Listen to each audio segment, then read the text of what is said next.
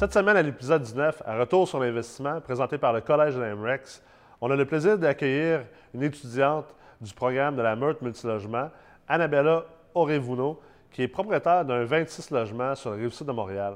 Annabella va venir nous parler de la réalité d'être un gestionnaire immobilier, d'opérer un immeuble, d'opérer la gestion, de s'assurer de gérer toute l'optimisation d'un immeuble dans le temps. Et ça va être une discussion qui va être extrêmement intéressante et enrichissante. Alors, je vous souhaite une bonne écoute. Alors, cette semaine, on est rendu à l'épisode 19. Je m'appelle Nicolas Rich, je suis PDG de la MREX. Je suis avec mon acolyte, Kevin, euh, alors professeur à l'AMREX et investisseur immobilier. Kevin. Kevin. Kevin, c'est pas un personnage dans, dans les Minions, tu sais, les petits bonhommes jaunes. là. Non, je sais Kevin! Il faut sauver Non. Kevin! pas. Ben, moi, en fait, c'est avec un E. Ah, euh, je peux pas être. Exact. Ok, t'es comme le, le gars des Backstreet Boys. Euh... c'est une comparatif. Mais maintenant que tout le monde a compris que c'est avec le E. Bon, on va être sérieux, là. On va parler d'immobilier cette semaine, mais quand même garder ça assez, euh, assez allégé. On est avec une, une étudiante également de la Meurthe, donc Annabella. Comment ça va? Ça va super bien. Super. Donc, la semaine passée, on a eu euh, un de tes collègues, euh, Francis Fauché, qui est également dans la, la deuxième cohorte de la Meurthe avec toi. Et là, on reste dans, le même thème. On voulait euh, mettre un peu nos étudiants à la- à la- à l'avant- à l'avant-plan, puis euh, vous donner un peu de, spotlight pour aussi donner un- une idée aux gens sur comment, c'est quoi la vie d'un investisseur immobilier. Puis euh, des investisseurs de tout, tout- tout genre, tout grosseur de logement, des gens qui ont, oui, des 1000 portes, des 500 portes, mais aussi des gens peut-être qui sont plus à leur début ou plus en milieu de carrière. Alors, euh, toi, parle-nous un petit peu de comment tu es devenu investisseur immobilier? Euh, ben écoute, euh, j'ai eu la piqûre. euh, j'étais encore, et, ben, j'étudiais puis je travaillais en même temps. Et puis, je t'avouerais que le, le, le- le domaine dans lequel j'étais travailler euh, du 9 à 5, là, ça me plaisait pas trop. Puis, je me disais, c'est quoi le domaine dans lequel je pourrais m'en aller pour, pour être autonome? Puis, j'ai pas eu à réfléchir beaucoup, là, puisque le- l'investissement immobilier m'a paru comme une évidence. Fait que je me suis intéressée de plus en plus à ça. Mon père en avait fait un peu euh, euh, aussi, fait que je me suis dit que ce serait quelque chose d'intéressant. Puis euh, comme placement euh, qui est assez actif aussi, ben, c'est, c'est c'est un placement certain, c'est un investissement certain. Fait que par rapport à d'autres, fait que je me suis dit c'est quelque chose que, que je voulais approfondir. Là, puis j'ai eu tout de suite la piqûre. Ah ouais, tu fais. Puis là, ta première acquisition, tu as commencé avec euh, un petit immeuble ou. euh, Euh, non, plus petit que ça, j'ai commencé avec un condo. Ah ouais, OK.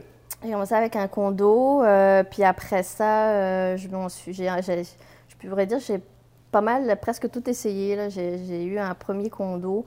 Après ça, j'ai fait un partenariat dans lequel j'ai fait de la conversion en condo. OK. Fait que en, en touchant à la conversion en condo, ça À m'a Montréal? non, sur la rive sud de Montréal. Et puis, euh, ben, ça m'a permis de toucher un peu à tout, donc euh, acquérir des immeubles, après ça, gérer un peu les, les locataires euh, pendant la transition. Après ça, le processus de rénovation, puis ensuite le processus de vente. Fait que j'ai comme passé toutes ces étapes-là. J'ai aussi à vivre le, le- le- le partenariat, Ouais. qui n'est pas toujours chose facile. Il faut vraiment bien, super bien se préparer. C'est-tu le, partenaire, c'est-tu déjà un ami, un membre de la famille, Non, une connaissance ou euh, plus un, contact que tu t'es fait? Non, du tout, c'était des contacts parce qu'en plus c'était un gros partenariat, on était quand même cinq. Ah fait ouais, que ok. c'était- assez, euh, c'était assez euh, lourd à gérer à un moment donné, mais super important. On a fait notre convention d'actionnaires au début. Euh, mais c'était non, c'était vraiment des connaissances que j'avais rencontrées au fil de mon parcours. Et puis on avait décidé de se mettre ensemble, puis, puis de, de- de- de faire ce projet-là. Et euh, heureusement qu'on avait une super bonne convention, mais malgré ça, on- euh, le partenariat n'a pas vraiment fonctionné. Fait que, fait que super important de, de faire attention avec les gens avec qui on, se met en affaires. Ouais. Euh, et puis bon, des fois ça marche, des fois ça peut pas marcher aussi, là, c'est correct, mais c'est important de, de bien définir tout ça dès le début aussi. Puis après ça, tu es, parti de ce partenariat-là. C'était quoi comme les prochaines étapes dans, dans ta carrière d'investisseur? Ben, la prochaine étape, c'est sûr qu'à ce moment-là, euh, pour moi, je me suis dit, je ferai plus de conversion en condo. trop, trop, euh, trop, de travail. Ben, trop de travail, puis c'est, je trouve que c'est un peu plus stressant que juste la détention d'immeubles, parce que, tu sais, il y a toute la mise en vente, puis tout ça. Puis tu as plus de risques à gérer. Tu as plus de risques à gérer. C'est comme un flip. Puis c'est ça, c'est un flip, totalement. Puis ton profit, tu l'as juste à la fin, fait que c'est juste à la fin que tu sais si... si finalement ça valait la peine. Ça valait la peine ou non. Euh, c'est moins calculable aussi. Ben, ça reste calculable également aussi, mais on dirait que c'était. Euh, moi, c'était tellement de variables que. Il y a des variables. C'était à l'époque où euh, la construction de condos, euh, ça, ça, poussait de partout. OK. Fait que, puis nous, c'était pas des, des condos neufs. fait que c'est sûr que c'était, pas, c'était moins évident aussi. C'est pas comme un immeuble avec son, son revenu net. C'est ça. Fait qu'un immeuble locatif, t'es, es vraiment, tu sais, à moins d'avoir un ou deux vacants, là, mais plus ou moins, tu es certain de, des revenus que tu vas avoir à la fin de l'année, à moins que que le toit te tombe sur la tête, mais ouais. tu pas mal certain de ce que tu as. Fait que, euh, fait que non, ça m'a pas. Euh, puis moi, là, ce que j'avais aimé dans ce processus-là, c'est vraiment la détention. C'était la, période où on détenait les immeubles, il fallait gérer les, locataires. Ça t'a donné, le goût de, de dire, je vais aller plus dans le locatif. C'est ça. C'est à ce moment-là, je me suis dit, OK, ça va être plus, moi, la détention à long terme que, que, que je vais approfondir. Fait que c'est ça, c'est, ça a été euh, par la suite, ça a été euh, la prochaine étape euh, dans laquelle je me suis lancée dans, la, dans l'acquisition d'un immeuble plus gros. Ouais. toujours en partenariat, je dirais, parce que mais un, plus petit partenariat, je dirais, parce que c'est avec mon conjoint. c'est, un, immeuble plus gros, on parle de quoi? Un, un 26. Un 26. Fait que toi, tu es parti de T'es parti d'un condo? d'un condo, conversion de condo. Ouais. Puis là, je vais faire du locatif. C'est ça. À temps plein. Tu as eu quand même un step. En conversion. Mais en conversion, ça, fait que la détention est moins Là, tu t'es dit, là, je vais aller faire de la détention tout de suite dans 26 logements. Oui. Yes. Ouais. C'est du courage, ça? Euh, ouais, peut-être, je je sais pas, mais moi, ça ne m'a pas fait peur. Non? Euh, non. Euh, je me suis dit, tant qu'à commencer, euh, euh, je préférais commencer gros. Enfin, gros. Je sais pas, je trouvais pas que 26. Euh, ben, c'est quand même gros pour un départ. Oui. Ouais. Je me suis j'en ai géré. Euh, ben, dans le fond, j'avais, on, avait, on avait détenu deux immeubles à cette époque-là. Fait que j'avais traité avec le locataire, puis. Tu sais, non, je, me je, me sentais prête pour, pour y aller de même. Hein. Ouais, ouais. Ça fait combien de temps que tu as ton 26 logements? là, ça va faire à peu près deux ans et demi. Jusqu'à maintenant, est-ce que tu as, eu vraiment, au niveau de l'acquisition à maintenant, est-ce que tu as eu un processus d'optimisation? Y a-t-il des choses qui restent encore à faire dans l'immeuble? Ah oui, bon, nous, c'est certain que quand on, quand on a acheté, euh, on voulait un immeuble à optimiser. Parce que d'autres buts, c'était euh, ben, d'avoir un parc immobilier. Fait qu'on s'est dit, si on veut un parc, ben, il va falloir qu'on trouve des immeubles à optimiser, puis aller rechercher, euh, aller rechercher le plus possible notre capital. Puis là, on parle euh, des années 2015, fin 2015. Ouais. Euh, fin 2015-2016. Fait que, fait que ça, on voulait vraiment chercher, on cherchait des immeubles à optimiser. Fait que cet immeuble-là, euh, ça a été plus d'optimisation à travers, tu sais, le, il y avait du changement de, de, de, de, de, locataires à faire. Il y avait un petit ménage à faire au début. Euh, puis après ça, changer un peu le look de l'immeuble en général, puis euh, de certains appartements pour euh, changer un peu de clientèle. Alors, ça a été ça notre optimisation, d'augmenter les loyers par, en rénovant un peu les appartements. Fait que c'est pas une optimisation que tu as faite, go du jour au lendemain, on, fait, on donne un coup puis on optimise en, en l'espace d'un mois ou quelques semaines, c'est plus une ben, optimisation Non, je te dirais que nous, euh, c'était un peu particulier parce que, bon, oui, on a acheté, comme tu disais, euh, peut-être le courage d'acheter un gros tout de suite. Mais euh, on s'est dit, OK, on achète ça tout de suite, puis on va prendre le temps de le faire également parce que c'était. il y avait la famille à gérer aussi entre-temps. On est des investisseurs, mais... Puis vous êtes, un, couple en plus, c'est ça? On est un couple, puis avec beaucoup d'enfants. Ouais. Combien d'enfants? Quatre garçons. Et... T'es proche? Fait que c'est facile, j'avais des locataires qui ont quatre enfants. Quatre, garçons. Quatre garçons, là. Gérer des locataires, c'est pas trop compliqué. Là. C'est facile. Là, vous payez le- votre loyer ce mois-ci, sinon pas de bonbons. Puis les chicanes de locataires aussi, Ouais. là, c'est facile à arrêter C'est ça. c'est une communauté. Ah ouais, c'est Je veux Exactement. savoir, parle-nous donc de, de ça, de, ce- de cet aspect-là, parce que quand on est dans un 6, 8, même 12, euh, il n'y a pas nécessairement de communauté qui se crée. Et quand on rentre vraiment dans du 16, 24 et plus, ça devient vraiment comme des, pas des mini-ghettos, mais Ben écoute, euh, c'est drôle que tu dis ça parce que quand on l'a acheté, c'était effectivement ça, un, un mini ghetto. Ah ouais? Ouais, vraiment. C'était, euh, il y en avait plusieurs qui se connaissaient euh, dans le bloc. puis toujours le king du bloc, là, il y en a tout le temps T'as le king, le C'est- dealer, le pimp. Exact, exact. mais c'était pas, toutes, là. ben, pas toutes là, mais j'en j'en avais une, une partie. puis là, ils se connaissaient tous depuis l'école euh, primaire ou secondaire. Fait que là, c'était comme OK. Euh, fait que ça a été de faire vraiment le ménage euh, là-dedans. Puis, euh, puis, euh, puis C'est quoi les, on- difficultés, mettons, pour euh, faire une gestion de changement? Lorsque tu arrives dans un gros building? Parce que la gestion de changement est beaucoup plus dure en fait, dans Mhm. un gros building que dans un, un plus, un plus petit. Comment tu y fais face comme investisseur immobilier? Surtout que tu as passé d'un gap euh, assez important. T'es- T'es-tu allé arracher toutes les portes des logements de ceux que tu voulais que s'en aillent? Non, mon conjoint, mon conjoint euh, aurait voulu ça, mais non, je, je l'ai rattrapé. Puis j'ai dit, non, attends, on va d'abord négocier. Écoute, euh, je te dirais que quand on, quand on a commencé, j'étais pas aussi euh, consciente du, du- de, de ce changement-là. On Ouais. y allait un peu. Euh, j'ai pas, j'avais pas encore eu cette formation-là de changement, de, de- Gestion de changement. de gestion Ouais. de changement. Fait que, fait que je te dirais qu'on y allait vraiment euh, plutôt à l'instant. Ok. On savait qu'il y avait certains locataires qu'on qu'on- qu'on voulait faire partir. Fait qu'on on a essayé. Il y, en, a qui sont partis tout de suite parce que euh, ben, ils ont vu un peu que ça allait changer dans l'immeuble. Fait que il y en a certains qui nous ont dit bah écoute nous on va partir. Il y en a qu'on aurait voulu qu'ils restent mais qui sont partis. Puis il y en a qui tu qu'on était bien contents qu'ils partent. Ouais. Fait que ça a été euh, ça a été euh, ça, ça- ça- ça a été génial. Euh, puis il y en a d'autres qu'on a essayé la technique de, euh, de, de- de dire écoute, euh, on commençait par leur proposer de payer leur déménagement, des choses comme ça. Puis après, euh, ben, pour un certain dédommagement, est-ce que tu, tu voudrais partir? Puis Ce qu'on appelle une quittance ou une, une offre une offre de résiliation de bail. avec quittance, c'est ça. Puis ça a marché avec certains, avec d'autres pas du tout. OK?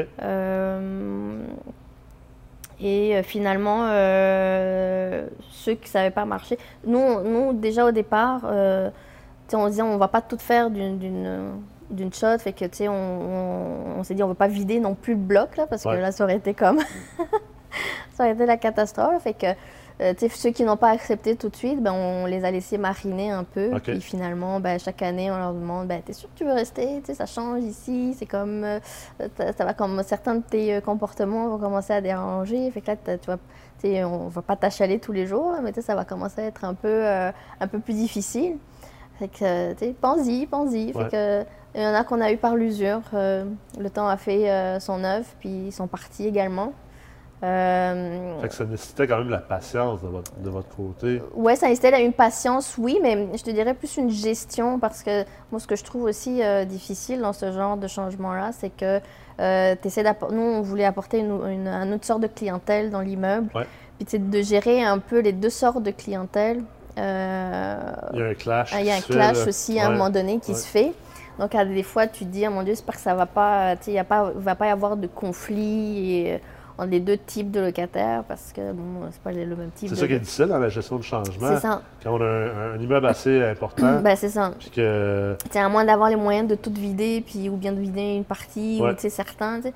Euh, Il faut une clientèle homogène, on l'a vu avec Mathieu Blanchet. ah oui, justement. certains. Ouais. Euh, si, une si la la clientèle est hétérogène, euh, ben, automatiquement, il va y avoir un clash, comme tu l'as mentionné, surtout Ouais. plus que tu vas augmenter la qualité du logement versus les logements que tu optimises pas. Ouais. Ouais. Euh, il va y avoir une C'est problématique. ça, fait qu'à un moment donné, il faut, je trouve que c'est ça qui est plus difficile à gérer à un moment donné, c'est de, de, de, tu sais, de, de- de gérer un peu ces différences-là.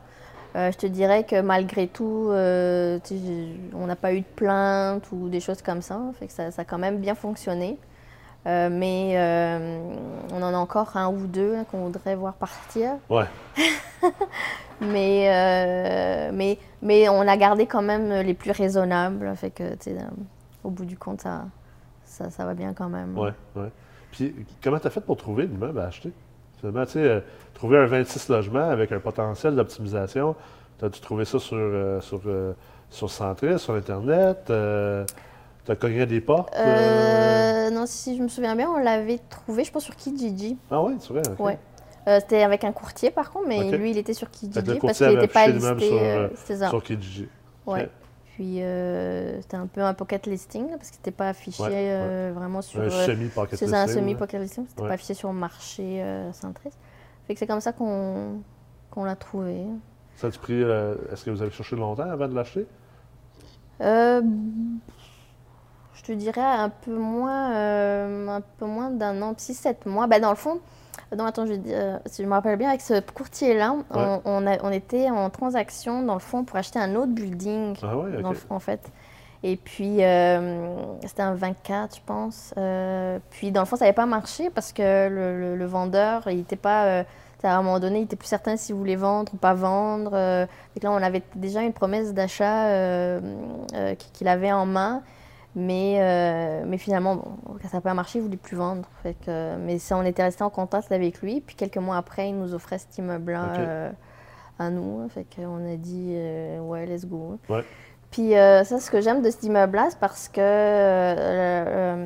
de ce marché-là, dans le fond, parce que des fois. sur la rive sud de Montréal, on Sur la rive sud de Montréal, oui. Ouais. nous, il est plus spécifiquement à, à Le Moine. Mais puis déjà, on sait que Montréal, Rive-Sud, euh, les prix sont quand même euh, assez euh, élevés par rapport à, la valeur économique. Ouais. mais nous, on a acheté, pour ceux qui connaissent, là, à côté de Saint-Lambert. Fait que ça nous a permis de, d'avoir de, de, changer la clientèle que, qui aurait voulu rester dans Saint-Lambert, qui est un peu plus cher, mais ils sont juste à une rue.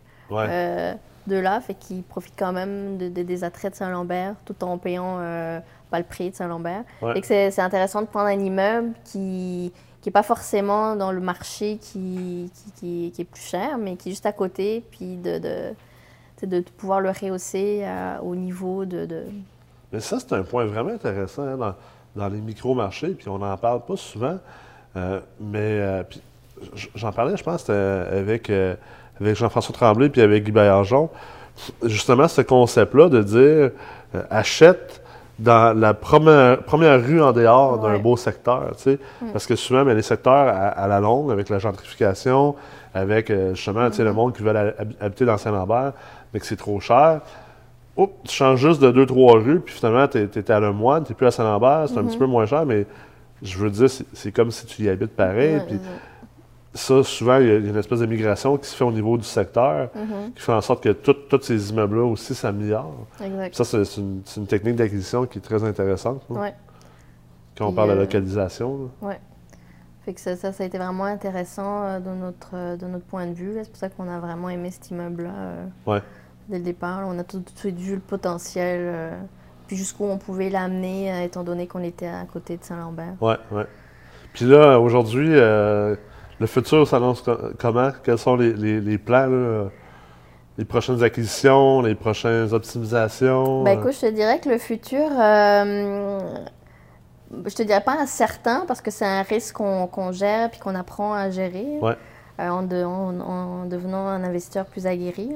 Mais euh, c'est certain que euh, la façon dont je le voyais il y a deux ans et demi, trois ans, c'est plus la même que je le vois maintenant parce que... tu as appris à faire de l'ingénierie financière. J'ai appris à faire de l'ingénierie financière avec la MREX, mais aussi ben, les taux augmentent, c'est une réalité.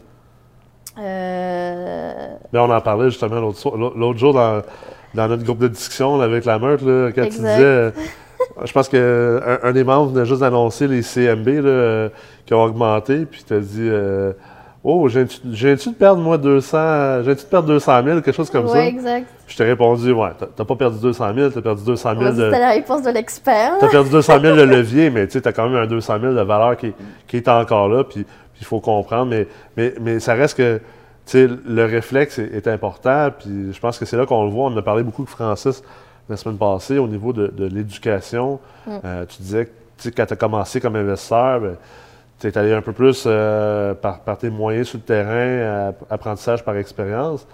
Mais euh, plus qu'on avance, ça, prend de l'éducation. Puis dans le marché qu'on est en ce moment. Là, Ah, c'est- c'est définitivement, dans le marché qu'on est actuellement, euh, euh, tu sais, il y a, voilà, quelques années, euh, euh, tu pouvais acheter un immeuble, puis rien faire, Ouais.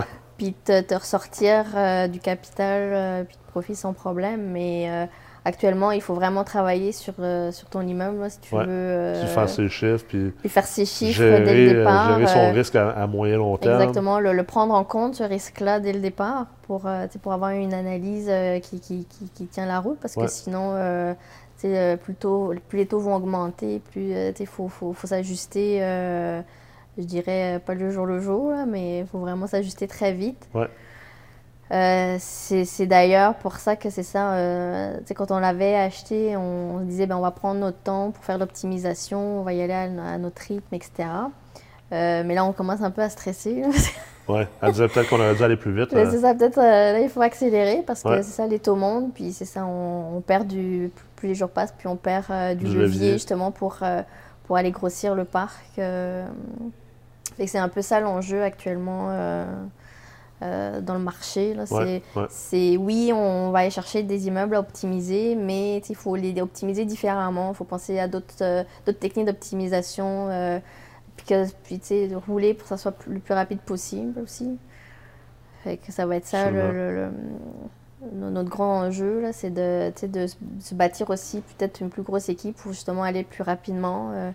essayer d'autres techniques aussi d'optimisation que j'ai appris euh, dernièrement. Fait que ça, ça va être, euh, ça va être vraiment les prochaines étapes. hein. Ouais, Parce que pour un 26 logements, c'est pas pareil une optimisation qu'un 6. ou un c'est clair. Non, c'est ça. C'est un enjeu tellement différent. Juste d'y aller dans une stratégie de télécommunication, en offrant Internet, Mm. euh, pour mettre des choses, euh, la gestion du changement est un facteur aussi important. Mm.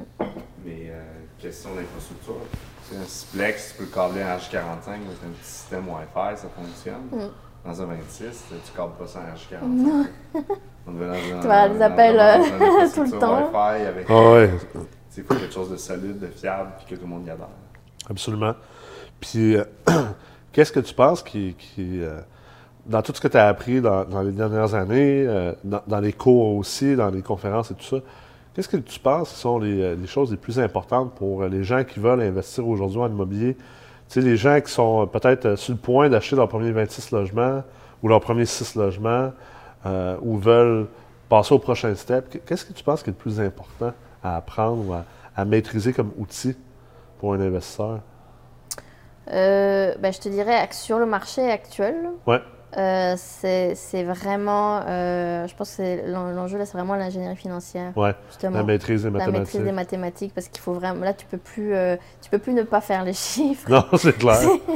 tu peux plus ne pas faire les chiffres parce que tu vas, tu, tu vas te planter.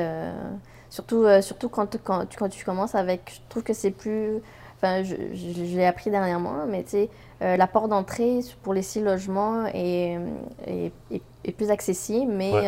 euh, l'enjeu est plus grand aussi. ben oui, plus dangereuse plus aussi dangereux actuellement. à cause du refinancement. À cause du refinancement, Ouais. exactement. Alors, euh, pour quelqu'un qui ne le sait pas et qui, euh, et qui va, bah, tu sais, ça a été, pop- enfin, ça l'est encore, mais tu sais, l'investissement immobilier a été populaire dans- durant les dernières années parce que tout allait bien, puis ça, ça faisait juste augmenter à rien faire. Fait que, tu sais, les gens qui vont euh, s'embarquer là-dedans, puis en faisant des chiffres euh, minimaux, ça, ça, ça risque de faire, euh, ça risque de faire mal un peu là, Ouais. si tu ne tu maîtrises pas les chiffres comme il faut. Ouais, c'est une réalité qui s'applique surtout dans les marchés primaires, secondaires, alors que dans les marchés plus euh, de village, il n'y a pas cette réalité-là. Ah non, c'est sûr. Si tu as, investi à, à Lebel sur Quévillon ou euh, à Venise en Québec, c'est- pas la même réalité. Mais si tu veux investir dans des, dans la- à la rive sud de Montréal, puis des endroits qui, euh, qui offrent un, un super de gros upside au niveau du potentiel d'augmentation des loyers, je pense que, exemple, euh, dans le coin où tu as ton immeuble et où tu veux acheter d'autres immeubles sur la rive sud, à, à Lemoine, à Longueuil, Saint-Lambert, ces coins-là, il y a encore beaucoup d'espace, de croissance de loyer dans les prochaines années si on regarde comparé à, à- à d'autres marchés, à d'autres marchés à Toronto, à des marchés à New York, même à Boston. Euh, tu sais, euh, j'en parle souvent, je suis allé à Seattle en conférence, même chose. Seattle, c'est pas une ville qui, euh, qui est plus grande que Montréal, là, mais pas du tout, même que je pense que Montréal est plus une plaque tournante. Puis tu vois, euh, un 4,5 à Seattle, c'est c'est 1800, 1700 dollars, Alors que, quoi, sur le réussite de Montréal, les 4,5, euh, il y en a encore plein à 800-900 dollars. tu sais. Ouais. Fait que il y a encore beaucoup d'espace, mais ça fait en sorte que c'est un petit peu plus difficile de rentrer dans la game. Ouais. C'est là qu'il faut être intelligent, puis euh, il faut aussi se mettre en, en partenariat, mais comme tu disais tantôt, vraiment bien faire ces partenariats. Exactement. S'assurer qu'on s'associe avec les bonnes personnes. Ouais. Absolument. Je pense que si on finit la semaine là- là-dessus, le point d'Annabella qu'elle a apporté, ce qui est super intéressant, puis je suis content que c'est quelqu'un qui a euh, un 26 logements qui le dit, puis pas nous, des ingénieurs financiers, mais aujourd'hui, dans le marché actuel, il faut être capable de faire ses mathématiques, de cruncher les chiffres, de comprendre les impacts, non pas seulement de l'achat cette année, là, les chiffres qu'on voit sur la fiche du courtier, puis qu'on met dans notre, notre chiffrier, mais aussi l'impact des chiffres dans les années à venir, les prévoir, fluctuations, ouais. puis prévoir, puis faire du forecasting. Puis malheureusement, on n'apprend pas à faire du forecasting en écoutant des podcasts. C'est en le pratiquant, c'est en l'apprenant. Fait que euh, pour tous les gens qui écoutent cette semaine, euh, ben, sortez vos calculatrices, allez faire vos mathématiques, puis euh, on va se revoir la semaine prochaine. La semaine prochaine, on n'aura pas d'invité, ça va être juste moi et toi, Kevin. Yes. Fait qu'on va faire un gros deep dive, là, parce que généralement, quand c'est moi et toi, on, on- on- on va encore plus vite. là. Fait que euh, les gens qui écoutent, préparez vos Red Bull pour l'émission de la semaine prochaine. Annabella, merci beaucoup d'avoir été Ben, là merci cette pour semaine. l'invitation. C'est- C'est c'est super le fun que tu puisses venir euh, partager ton expérience, toi qui, qui es sur le terrain à tous les jours, puis, puis qui vit c'est quoi avoir un, un gros immeuble. Puis on te souhaite beaucoup de succès dans, Merci. dans les prochaines années. Merci. Merci. C'est salut. Au revoir.